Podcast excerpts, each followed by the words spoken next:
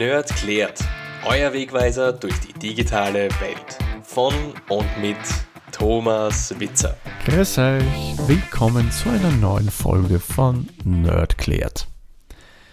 Ich habe mir überlegt, auch in dieser Ausgabe möchte ich mich wieder einmal dem Thema Security widmen, weil das ist einfach etwas, was mir persönlich sehr, sehr am Herzen liegt, dass viele Leute wissen, wie sie sich eigentlich schützen können im Internet. Viele Dinge sind sehr, sehr banal, wie hier vorgegangen wird und man kann sich sehr, sehr einfach schützen. Wie auch bei unserem heutigen Thema. Und das findet in letzter Zeit, so muss man sagen, leider wieder sehr verstärkt Anwendung. Und darum eben habe ich mich entschieden, dass wir uns heute mal das Thema Phishing anschauen. Nein, nicht das Phishing, was wir schon mal hatten, wo ihr Mails bekommt mit Links drinnen oder wo euch sonst irgendwas vorgegaukelt wird, dass man mit PH schreibt. Nein, nein, wir schauen uns die Variante mit V geschrieben an. Da mögen vielleicht manche von euch sagen, ja, da weiß einer nur nicht, wie man Phishing schreibt. Hm, nein, so ganz ist das nicht. Das Phishing, das man mit V schreibt, wird eigentlich genauer gesagt aus zwei Wörtern gebildet. Das V kommt von Voice, sprich Sprache, Sprechen, Stimme, was auch immer. Und das Ishing ist halt dann vom Phishing mit PH geschrieben. Und bei Voice Phishing einfach zu lang ist, hat man sich entschieden, okay, man macht einfach ein V vorne dran und damit hat man schon das Voice Phishing in einem relativ kurzen und knackigen Wort. Was ist denn Voice Phishing überhaupt? Ich würde mal sagen, bei dieser Angriffstechnik, weil es ist wieder eine Angriffstechnik uns gegenüber, wo man Daten von uns haben möchte, wo man an Geld kommen will, äh, gibt es zwei Varianten. Die eine ist, wo aktiv, wo man aktiv auf mich zugeht, sprich, man ruft mich an, weil wie soll sonst das mit Voice funktionieren? Man wird angerufen und da ist es oft so, dass sich die anrufenden Personen als Mitarbeiterinnen Mitarbeiter von zum Beispiel einer Support-Hotline von Microsoft ausgibt. Da sagt man dann zum Beispiel, ja, man hat festgestellt, dass auf ihrer Windows-Installation Software XYZ installiert sei. Das ist jetzt ein Virus, ein Wurm, ein Trojaner, whatever, irgendeine Schadsoftware halt. Und man möchte helfen, dass diese Software wegkommt, weil da gibt es ein Problem und das könnte sonst andere Kunden einschränken, bla bla bla bla bla. Da wird einem entweder versucht, äh, Daten rauszulocken, dass man denen die bekannt gibt, oder, was in den meisten Fällen der Fall ist, wird einem empfohlen, eine Software zu installieren, die man von irgendeiner Webseite bekommt. Da muss man sich dann was installieren. Die sagen einen da Links an, was auch immer. Und ja, wenn man das gemacht hat, Hörerinnen und Hörer von Nerdcat wissen, was dann vermutlich passiert. Dann ist es leider schon zu spät da hat man sich dann zum Beispiel einen Trojaner eingefangen und die können dann mehr oder weniger sämtliche Daten von euren Computern anzapfen.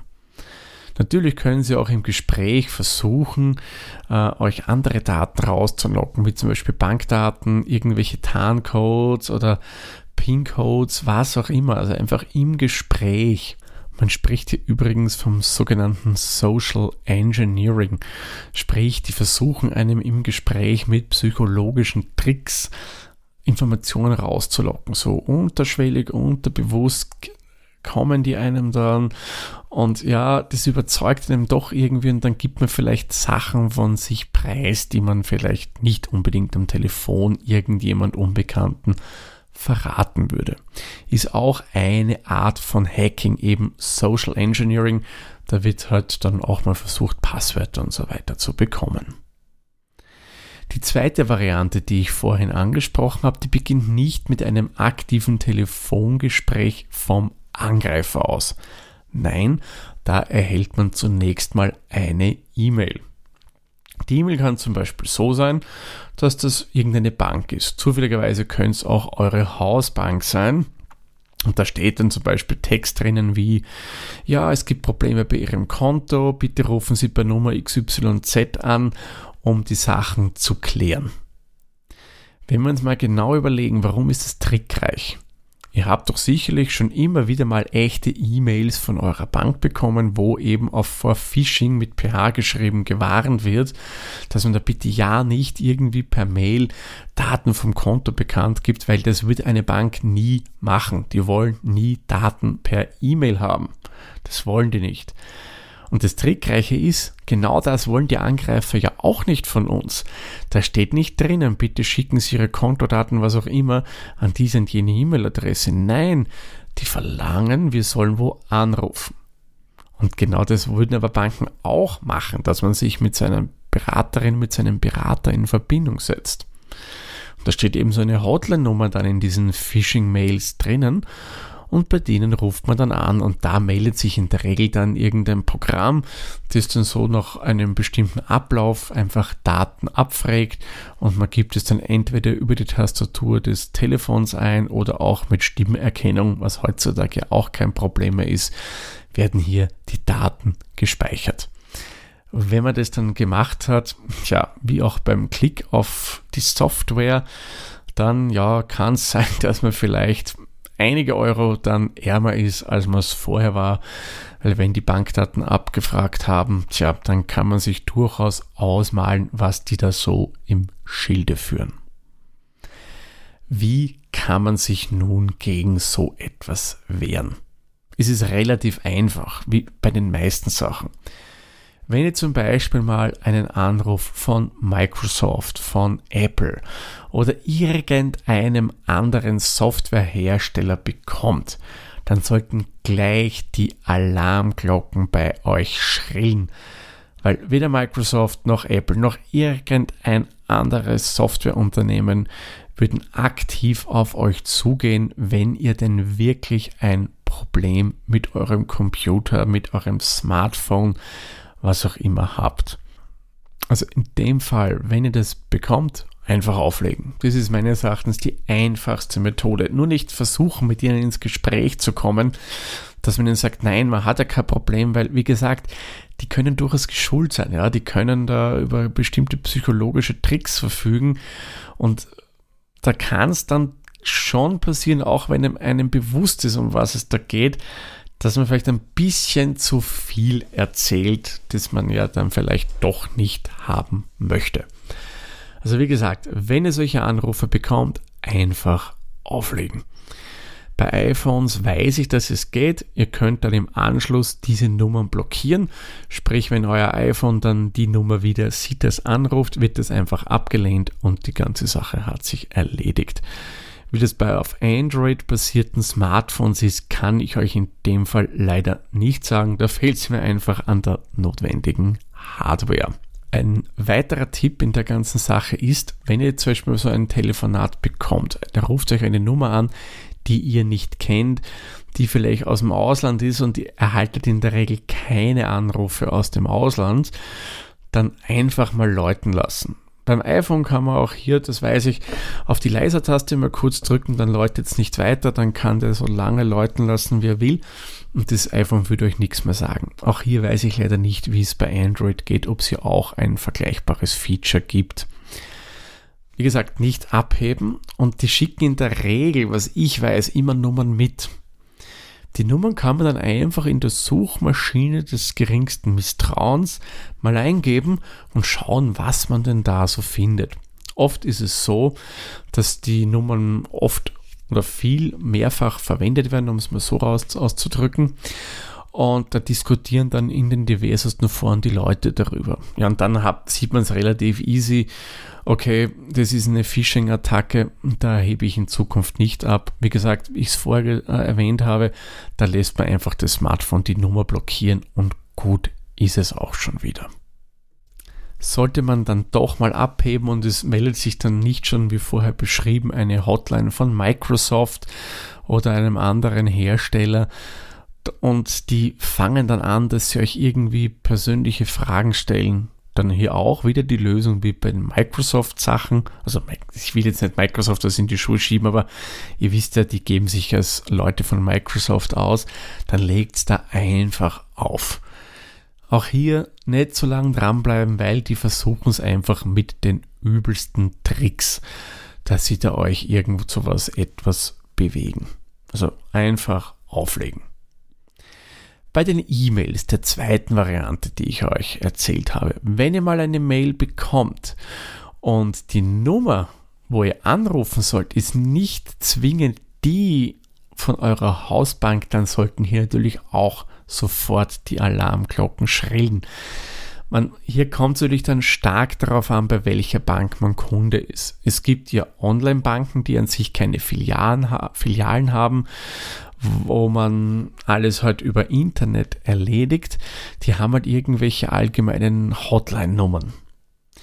Banken mit Niederlassungen, wo man dann Kunde im Ort XYZ, im Bezirk, was auch immer in Wien ist, die haben ja dann entsprechende Nummern, die man ja kennt. Und wenn da in der Mail eine Nummer drinsteht, die einem vielleicht nicht so geheuer vorkommt, dann dort mal bitte nicht anrufen. Da ruft es dann vielleicht bei eurer Betreuerin, bei eurem Betreuer direkt an, wenn ihr sowas habt, und fragt mal nach, hey du, da gibt es Probleme mit meinem Konto, wie schaut es aus, was können wir tun, soll ich mal vorbeikommen? Das ist die sicherste Variante. Weil ich weiß, bei Konten, wenn da was mit Sperre angedroht wird, ist man sich schon unsicher.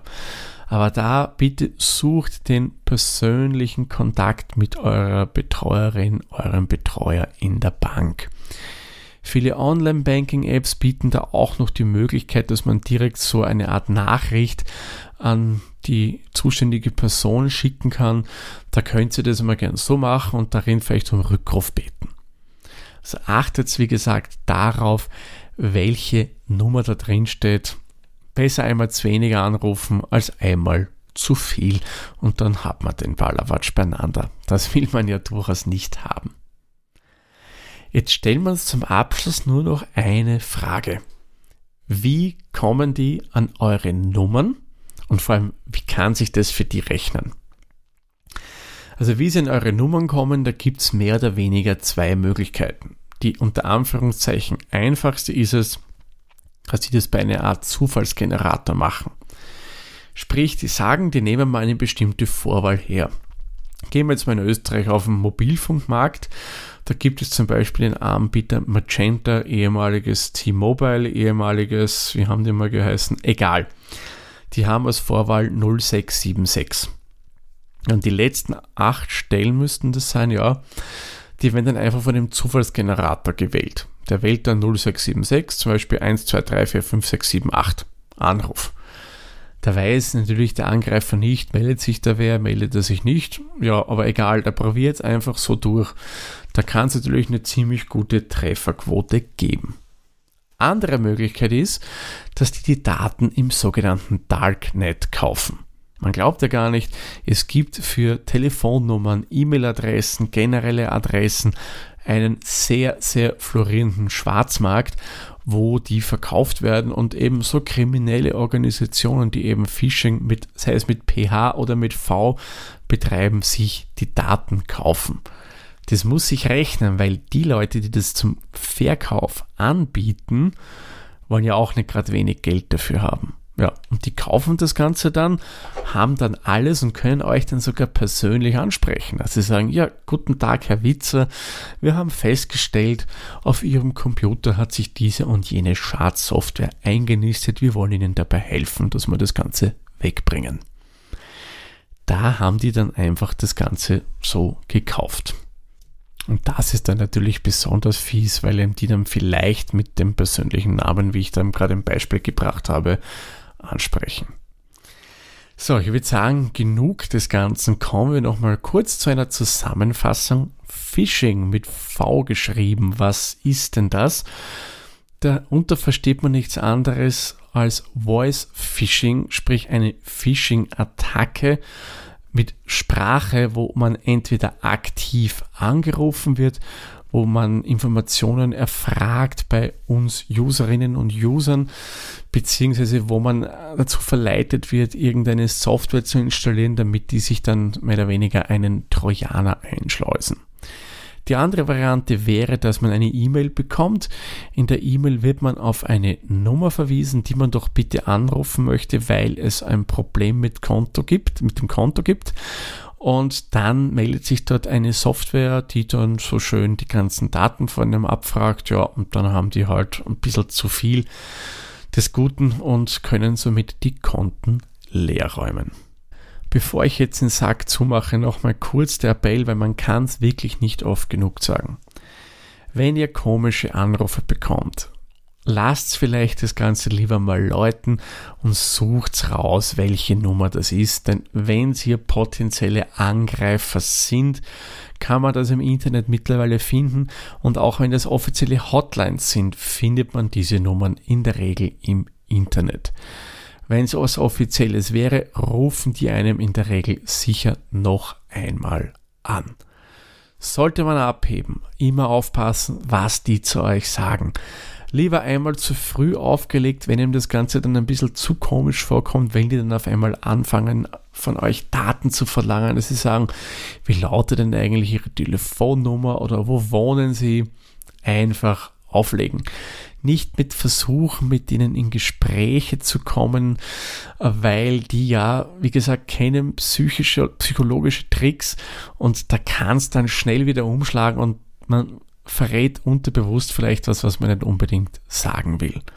Also einfach auflegen, um wenn euer Smartphone die Möglichkeit bietet, blockiert die Nummer, die euch angerufen hat, weil dann könnte mal sicher sein, dass in der nächsten Zeit wieder ein bisschen Ruhe herrscht. Also immer auf der Hut sein und immer hinterfragen, was denn da zu euch kommt, wer euch da anruft und so weiter und so fort. Also ihr seht auch im Fall von Phishing mit V ist es eigentlich relativ einfach, sich zu schützen, solange man ein bisschen auf der Hut bleibt und gewisse Dinge hinterfragt. Bevor ich den Sack jedoch zumache, fällt mir noch eines ein, das habe ich ja ganz vergessen, euch jetzt im Vorhin schon zu sagen. Wir haben uns ja auch noch anschauen wollen, wie sich das für die überhaupt rechnet, weil wenn die international zum Beispiel operieren, müssen da ja enorme Telefonkosten aufkommen. Nein, in dem Fall nicht, weil die verwenden die Voice-over-IP-Technologie.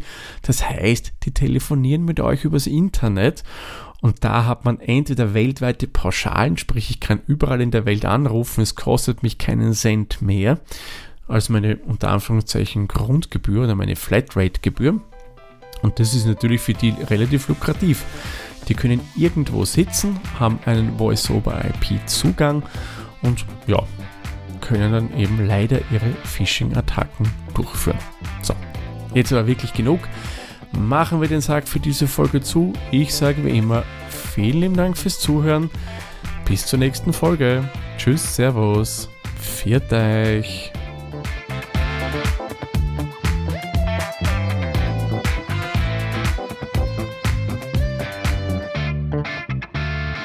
Dieser Podcast wurde produziert von der Witzer. Wenn ihr uns unterstützen wollt, würden wir uns sehr über eine 5-Sterne-Bewertung bei Apple Podcasts oder anderen uns führenden Plattformen freuen. Weitere Informationen zu dieser Folge sowie andere Podcasts und weitere Projekte findet ihr unter der-witzer.at.